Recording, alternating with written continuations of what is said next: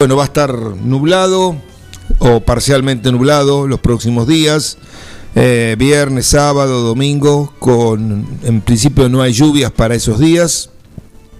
Eh, el día lunes podría haber una nueva inestabilidad, el día lunes, y a partir de ahí sí eh, comenzará a brillar el sol nuevamente, a partir del martes. Así que hay que esperar un poco más todavía para que te- toda esta situación eh, de, de- de clima tan, eh, tan, no digo desfavorable, porque por ahí el agua la estábamos necesitando. Simplemente que, bueno, no fue una lluvia y pasó, sino que hoy ya estamos a día 9 y esto prácticamente empezó los primeros días del mes de septiembre. Ya llevamos eh, más de una semana. El servicio meteorológico da para hoy ráfaga de casi hasta 80 kilómetros. ¿En qué lugar? Acá no es Julio. Sí. No hace, un, no hace un pronóstico el servicio meteorológico para 9 de julio, le aclaro. Ya empezamos. No, no, pero le, le- ¿qué- qué- Escúcheme. No es específico, pero bueno. ese, ese servicio, el, el- lo que está. Acá dice 9 de julio. Hágale juicio usted. yo, no le hago, yo no le hago juicio a nadie. Yo simplemente eh, digo lo que creo. Normalmente los datos del servicio meteorológico que yo he seguido son para Buenos Aires y lo amplían a un rango de 250. Interpol.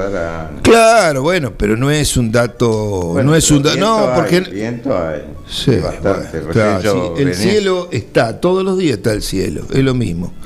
No me di, no me di, No, no, hoy, me hoy venga, se levantó no me venga usted. con esas Hoy cosas. Se levantó mal, no sé. le- Que se el le cielo, los- el- el- mojaron los cables. No, a usted se le mojaron los cables que se quedó sin luz. Sí, eso es aparte. y bueno, si pone porquería, después que quiere que ande. Bueno, lo voy a dejar ahí hoy porque ya, ya me cansó. ¿Ya preparó el cultural de mañana? Yo no preparo nada. Yo lo tengo todo en la cabeza guardado. No soy como usted que anda ahí buscando, ratoneando. Sí, Bueno. no me voy a confiar en lo que guarda eh, usted en su cabeza, estamos en el horno. Bueno, ¿de qué va a hablar al final? ¿Hoy o no va a hablar aparte? Y si me deja, hablaré algo de sorgo. ¿Otra vez sopa? ¿Cuándo? Si yo no hablé de sorgo todavía. Todos los días habla lo mismo. No. Bueno, ¿usted sabe cuál es el principal exportador a nivel mundial? Algo comentó usted ayer. Ah, vio. Le- vio. vio que las noticias que tiro yo, lo que yo hablo, le interesa. Porque si a usted le quedó picando. Eso es ¿viste? trabajar con la mente del otro. ¿Se da cuenta? Estoy, estoy bravo, ¿eh? Eh, se- señor operador, eh, ¿por qué no va a la pausa? a ver, ¿cuál es el principio? No, no, pero piense un poquito. De productos agrícolas estoy hablando, de agropecuarios. En general, no estamos hablando de, de algo, de, de- de- cuál es la llavecita que comanda el cohete que, que- que va a prender la lucecita allá arriba. Bueno, no sé, ¿cuál es el principal? Estados Unidos. Ah, bueno, sí. sí. Ah, pero pensé que iba a relacionarlo con otra cosa. Ahora, si yo le pregunto cuál es el segundo, Y es Argentina, me parece. bueno, si yo le digo cuál es el segundo, ahí sí es difícil, a lo mejor de, eh, de, de, bueno, no de acertar, de saber, porque no... Bueno, estamos este, bastante lejos de eso, ¿eh? ¿Ah, sí? Sí, sí. Mire, a principios de 1900, la Argentina era considerada el granero del mundo. ¿Usted se acuerda de eso? Usted que le gusta la, Sí. la historia y lee mucho de, de estas cosas, ¿no? Y en realidad era el mayor productor agropecuario en el planeta y contaba en ese momento con un Producto Bruto Interno eh, acorde habiendo ocupado el primer puesto Mm. en el ranking mundial per cápita entre 1895 y 1896. ¿Sí? Mm. Bueno, hoy el segundo exportador, aunque usted no lo crea, de productos agropecuarios es Holanda. ¿Escuchó bien? Netherlands, Países Bajos. A ver, a ver. ¿cómo Ah, bueno, bien. Bueno, esto marca un cambio. eh, hay grandes Usted dice que Holanda es el. Sí, hay grandes cambios que se están dando eh, a nivel mundial en todo lo que es el sistema de producción y posiblemente cambios que, bueno, que, que vengan para quedarse.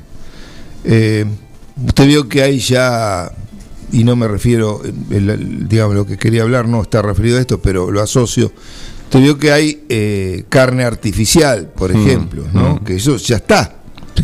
No, no, es- no, no, no es que no, no está, que es algo que a lo mejor dentro de 50 años Sí, sí. podrá llegar. Bueno, no. Bueno, ya hay este, carne artificial.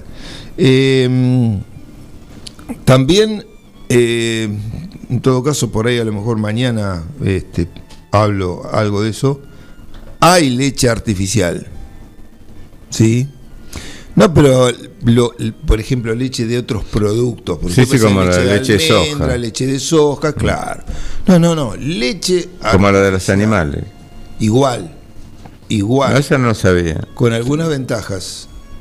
Con algunas ventajas. Y eso es lo que yo en algún momento Mm. hablé, usando la microbiología y a través del genoma Mm. de la vaca. Mm. Conociendo el genoma que hoy se conoce de Mm. todo, de- por supuesto se estudia, ¿no? Pero se puede conocer desde una plantita, de una flor, el ser humano, usted puede saber qué comanda cada uno de los genes que tiene. Entonces usted puede descubrir cuál es el que comanda la producción de leche y cómo, Mm. ¿sí? usted lo puede aislar, se lo puede pasar a un microorganismo tal cual el fenómeno de transgénesis que se hizo Mm. en la agricultura y bueno, ese por supuesto, que yo lo digo muy fácil, no, no es tan fácil, pero bueno, eh, con eh, ese bichito en un sistema adecuado de producción este, anaeróbica, etcétera, etcétera, y con este, alimentos y demás, puede multiplicarse y puede generar a partir de agua leche, con las mismas características que una leche producida por una vaca, pero con ventajas que son eh, bueno, incalculables. Usted imagínese, pues si vamos a pensar una vaca, qué espacio necesita, Mm. qué cantidad de alimento necesita, qué cantidad de agua utiliza Mm. dentro del proceso de producción, ¿eh? este, ¿qué, qué problemas puede tener, por ejemplo, de compuestos que más del 60% del- de los seres humanos son intolerantes a la lactosa, Mm. principal azúcar que tiene la leche. Mm. Este, bueno, usted con esto puede evitar ese problema. Así que mire cuántas cosas, Sí, ¿no? yo Y necesita que para producir un laboratorio, Mm. en la carne necesita un laboratorio, o sea que toda la tierra esa, para esto al menos, quedaría liberada. Bueno, eh, hay cambios revolucionarios de cara al futuro. Sí, eso habría No que sé, relacionarlo con los, viste, los, los hábitos de consumo de la gente, ¿no? Como si la gente, lo, el consumidor lo va a aceptar.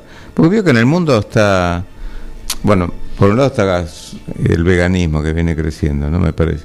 Y por otro lado la gente que está tratando de consumir cosas naturales.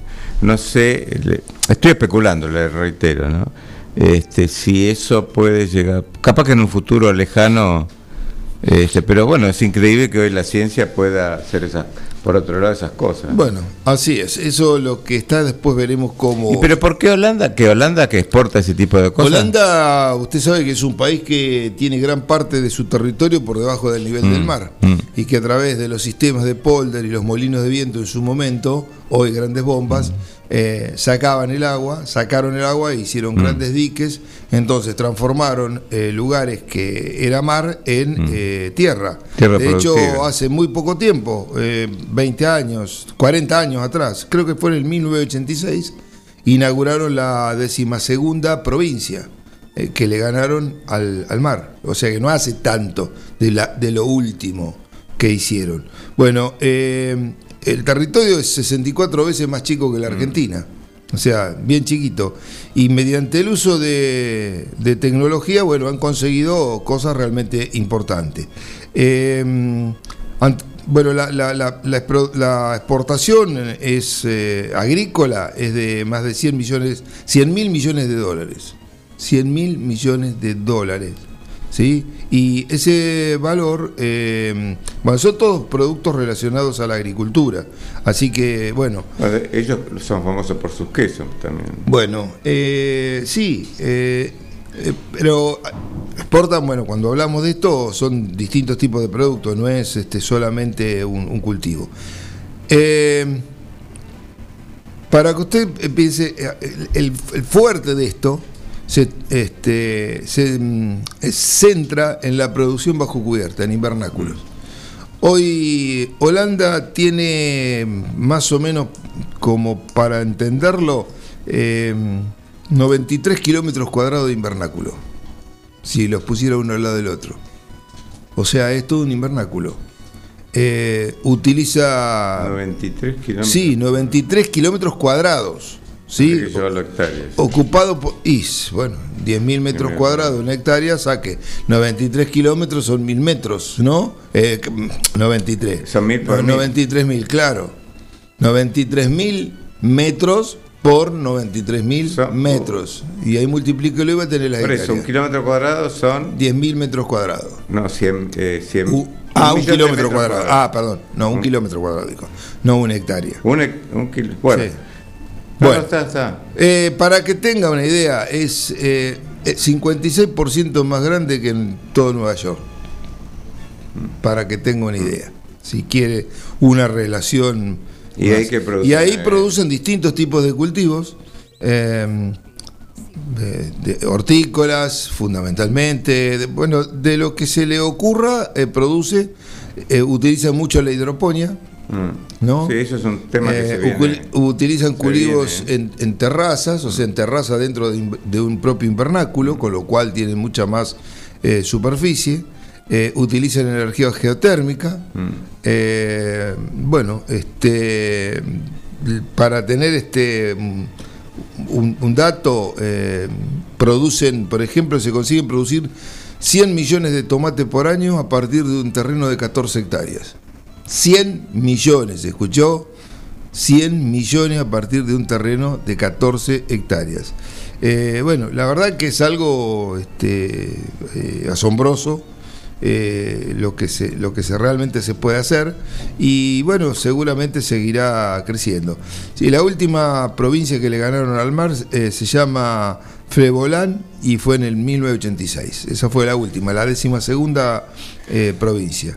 Este, acuérdese también que exporta el 88% de todos los tulipanes que se comercializan en el mundo. Mm. Pero ahí estábamos hablando exclusivamente de otro tipo de, de productos. Y mm, yo no recuerdo, había un dato de producción de, así también de tomate, cuántos kilos en un metro cuadrado producían, pero era una cosa eh, que realmente eh, eh, asombrosa, ¿no? bueno, no, no, no, lo, no lo voy a, a lo mejor encontrar este, ahora esa, esa información, pero era, eran muchos kilos. Entonces, bueno, esto es un camino quizás distinto a los sistemas de producción que conocemos, mucho más eficiente en, todo, en, el uso de todos los recursos, porque eh, todo el agua, por supuesto, es todo riego por goteo, está todo controlado, o sea, a ver, no es un invernáculo de lo que estamos hablando no es un invernáculo con cuatro palos y un nylon. Sí, deben ser invernáculos estructurales. Con no, no, no, no, son. bueno, yo le puedo mostrar alguna foto de eso, parece una casa, una casa de, la NASA.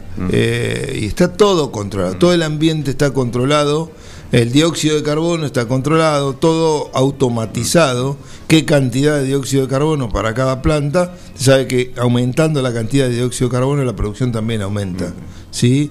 Este, bueno, la temperatura está controlada, la humedad ambiente está controlada, eh, la, parte de eh, la parte de plagas se controla a través de insectos, en el cual eh, cuando usted tiene una determinada plaga, tiene el insecto ya preparado para... Y deben usar insectos polinizadores también. Usan, usan mm. insectos polinizadores. bueno, Sí, está toda la tecnología puesta ahí. La verdad que... Pero la historia de Holanda es interesante, porque usted sabe que Holanda está bajo dominio español. Sí. Sí. Y de ellos se logran independizar. Y no tenían nada, porque los españoles, como hicieron acá, arrasaban con todo. Lo único lo que le quedaban en barco. Entonces, ¿qué hicieron? Salieron a comerciar al mundo. Y crecieron como potencia comercial, comprando y vendiendo.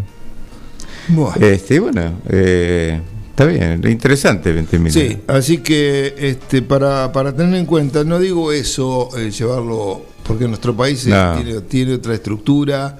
Sí, eh, otra disponibilidad de recursos. Que voy, a lo que voy es que em, tomar la idea para algunas cosas, este, sí se pueden hacer en casas, en pequeñas y no a lo mejor con una tecnología de ese tipo. Usted pone cuatro con, con, un, con un pedacito de nylon, nomás que no tiene ni que comprarlo, porque hay nylon tirado por todos lados, eh, blanco y cuatro palitos, este, usted puede hacer una estructura que le permite incrementar la producción para una huerta familiar, mm. para usted. Yo, por ejemplo, este, este año, por ejemplo, puse en en, en un, este, una estructura de, hecha con pales, eh, con palet, eh, unas eh, achicoria y acelga. Bueno, la cantidad de corte que he sacado, solamente lo, único que le hice está sobre la tierra, mm. porque es una estructura que debe tener un metro de altura, mm. tierra por supuesto, y está con nylon, tapado con nylon, mm. y riego con, con una botella lo río, mire, mm. con agua. Mm. y, este, y de ahí han salido, y sigue saliendo, pero la tasa de producción por tener temperatura y mm. tener humedad eh, y una tierra, bueno, buena, eh, es, es realmente impresionante. Pues, aparte como política pública de los municipios, yo, esto creo que lo hemos hablado. Si la gente supiera la plata que se va de nuestras comunidades, eh, importando, entre comillas, verdura que se puede producir localmente, es fabulosa. pero ¿sabe qué pasa? Pasa que tendría que haber un sistema de ordenamiento territorial donde habría que, promover la producción. Eh, Pico tienen, creo que tienen dos hectáreas bajo cubierta. Eh, bastante. No, repartida entre varios... Sí, pero yo creo que el problema... Y tienen problemas de agua porque tienen que usar este equipos de osmosis inversa. Y me acuerdo que datos del año, hace más de dos años, del 19, ellos, me contaba un colega de INTA allá, que en lechuga, en lechuga produjeron estos productores 4 millones de pesos, que aparte de tomates, en lechuga, en invernáculo, así que que lo vendían en las ferias. Sí. El problema me parece grave de este país, eh, en general. Que se olvidó de producir. ¿Cómo? Que, que se olvidó de que tiene que producir. que la... Sí, yo no sé si el país se olvidó. Lo que eh, Yo creo que la gente no quiere trabajar. el punto pasa por ahí, porque mm. acá hubo muchos intentos, inclusive eh, hay tierras municipales y hay estructuras mm. eh, que eh, tienen la posibilidad de producir. Sin embargo, no hay mm. gente que lo quiera hacer. Mm. O bueno, se chocan con miles de obstáculos, pero y, lo mismo pasa si usted, a ver, alguien que quiere trabajar al campo, alguien que llevarlo, bueno, no encuentra gente. A ver, gente que tenga ganas y que sea responsable. Sí, tiene que ser un programa integral. Primero, gente que tenga ganas, y tiene que haber un programa de capacitación, de apoyo. Y yo creo que hay que partir de la gente que hace, porque hay gente que hace huerta. Sí. Entonces, esa gente, apoyar a esa gente. Porque uno, usted sabe mejor que nadie que un horticultor no se hace de la noche a la mañana. No, no. Entonces, si hay gente. sí, eh, estoy de acuerdo. Tiene que tener ganas de hacer. Y tiene que tener algo de expertise. Imponer, algo eh, a alguien eh, es imposible. Bueno, escúcheme, ya está este, ahí la estampilla pegada a usted y no sé qué hora es. Yo ni son menos 10. Son menos 10, y claro. falta, falta. ¿Qué, ¿Usted qué quiere? ¿Qué corte quiere vender? Usted quiere ganar plata, nada más. Usted quiere ganar plata. Bueno, va, vamos, vamos al corte. Abriendo tranqueras con el INTA. Agustín Álvarez 444 DR9 Multipartes. Repuestos automotrices, agrícolas y pesados. Todas las correas. Cadenas agrícolas, crucetas y rodamientos. Todos los filtros. Bombas de agua y depósitos. Suspensión. Embragues. Agustín Álvarez 444. Entre Cardenal Piroño y Alcina. DR9 Multipartes. Agendanos 23 17 52 63 05.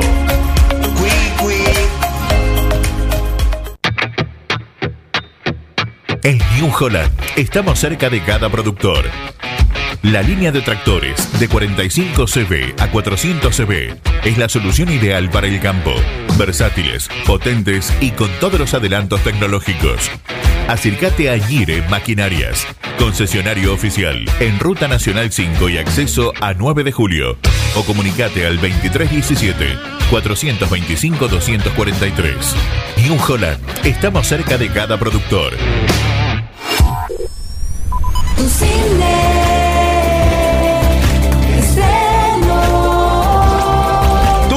Cine Diversión Segura presenta esta semana dos estrenos. Llegan a la pantalla grande una película que te aterrará, Maligno, y la película de Disney que estabas esperando, Shang-Chi, última semana para los más chiquitos, Peter Rabbit, un conejo en fuga. Tu cine, la salida perfecta. Vení y disfruta de nuestro candy con café, nachos cheddar, mega panchos y helados 2x1. Tu película perfecta con los mejores pochos choclos del mundo, hechos con la fórmula del creador de Tu Cine. Venta online, baja la app Tu Cine o en 9 de julio.tucine.com.ar. Recordá, vení 20 minutos antes de cada función.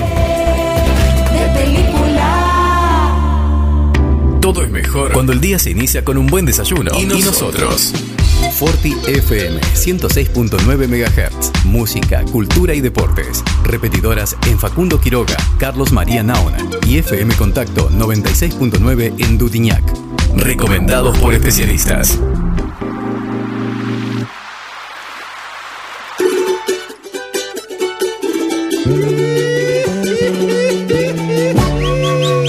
En Forti 106.9 FM Abriendo tranqueras con el INTA.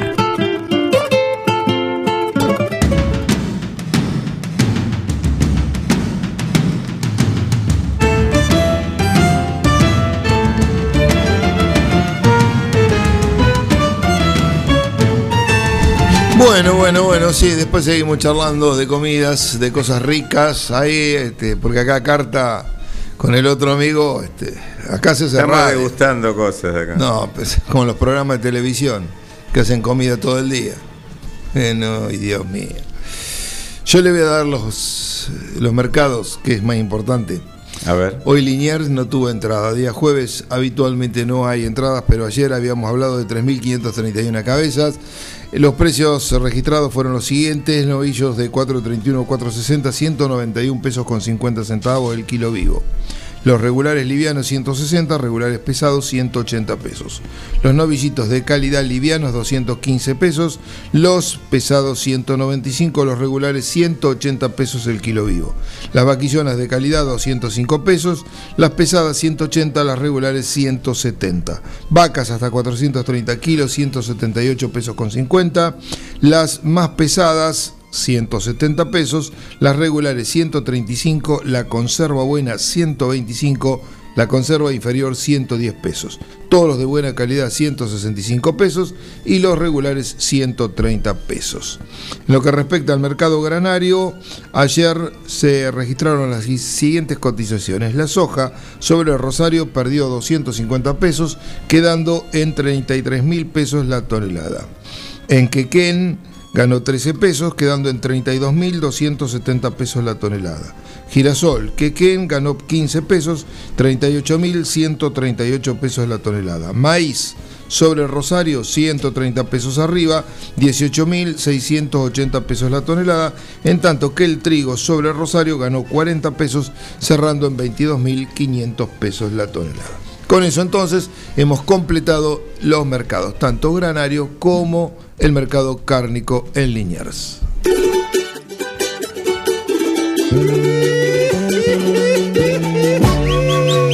Inforte 106.9 FM. Abriendo tranqueras con el INTA.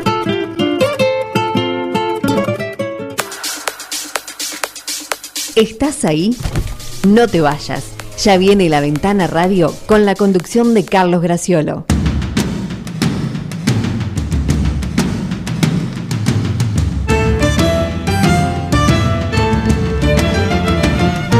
Bueno, eh, dos palabras porque ya nos quedan pocos minutos, ya está el amigo Carlos Graciolo para hacer su programa. Eh, vamos a comentar que el como dije al principio, el tema sorgo es un tema muy amplio para que lo tengamos presente. Eh, por supuesto, desde el tradicional uso del sorgo granífero, que es este, quizá que históricamente este, se, está, se ha venido usando, tenemos de los sorgos forrajeros, de pastoreo, los sorgos para silaje, eh, y también hay otros sorgos que tienen otros usos, pero básicamente eh, eh, después lo vamos a tocar específicamente que son más para ambientes más complicados, ¿no? Como por ejemplo el maíz de Guinea. El maíz de Guinea, no sé por qué se llama maíz de Guinea, pero es un sorgo, que es el sorgo de escoba. Lo que debemos tener presente es que dentro de, de los sorgos que están para, para forraje, eh, hay tanto para pastoreo como para silaje, hay eh, muchas variantes. En ese sentido es una planta, eh, un género muy rico en variantes, y algunas naturales y otras a través del mejoramiento. Por ejemplo, dentro de los sorgos para pastoreo tenemos los sorgos tradicionales, los comunes, pero hoy hay variantes que, como por ejemplo la nervadura marrón, que se denomina nervadura marrón, que eh, tienen la cualidad de eh, tener menor contenido de lignina. Para que aquel que no sabe lo que es la lignina, eh, es una sustancia que eh, le da rigidez a la planta. O sea, todas las gramíneas o todas las plantas para, o los árboles, para realmente tener ese soporte, que no se caigan, eso se lo da la lignina. Es como un cementante, por decirlo de alguna manera, que le da la posibilidad a las gramíneas de que la caña quede eh, rígida y el grano pueda desarrollarse y eh, multiplicar la especie. Este, bueno, es una mutación que se ha logrado incorporar, que uno la ve, la, la hoja, la nervadura tiene un tinte marrón y eso le da mayor digestibilidad, o sea que el animal aprovecha más el forraje en ese sentido.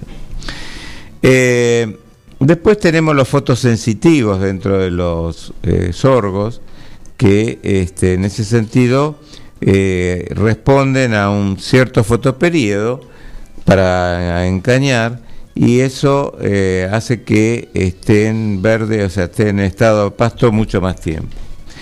Lo que sí eh, no sería recomendable en este caso usar este tipo de sorgo para los diferidos en pie. Cuando hablemos de diferido lo vamos a mencionar, porque hay veces que se deja el sorgo, se siembran estos sorgos este, fotosensitivos como diferidos y realmente es una, una masa de forraje, en muchos casos indigerible en determinadas condiciones, porque predomina la caña, no tiene prácticamente grano, y son altos, más de 4 metros dependiendo del lugar, y realmente las pérdidas son muy, muy importantes en el caso de los diferidos. Así que bueno, dejamos acá porque ya estamos en el horario, pero este es un poco el panorama del sorgo, después vamos a ir metiéndonos en cada caso particular. En New Holland estamos cerca de cada productor. Para nosotros, cada grano es importante. Por eso, nuestras cosechadoras tienen doble rotor que permite cosechar una mayor cantidad y calidad de granos. Viví la mejor experiencia de cosechar con la línea de cosechadoras CR. New Holland. Acércate a Ñire Maquinarias, concesionario oficial. En Ruta Nacional 5 y acceso a 9 de julio. O comunicate al 2317 425 243.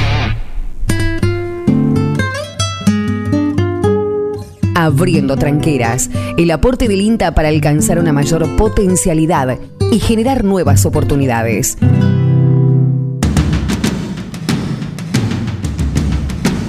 Bueno, muy bien, muy bien, nos vamos, nos vamos yendo ya.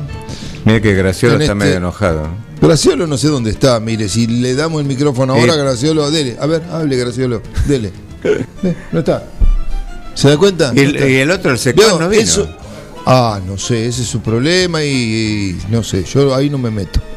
Eh, no me meto. Hoy hay mucho viento, es difícil que venga. ¿eh? Capaz que viene rodando. Pero el viento está en contra. Me parece que corre riesgo su integridad física. No, no, pero si somos amigos, hermano. No parece, ¿eh? Somos amigos. ¿Qué mira usted el, el horario si estuvo afuera hasta recién?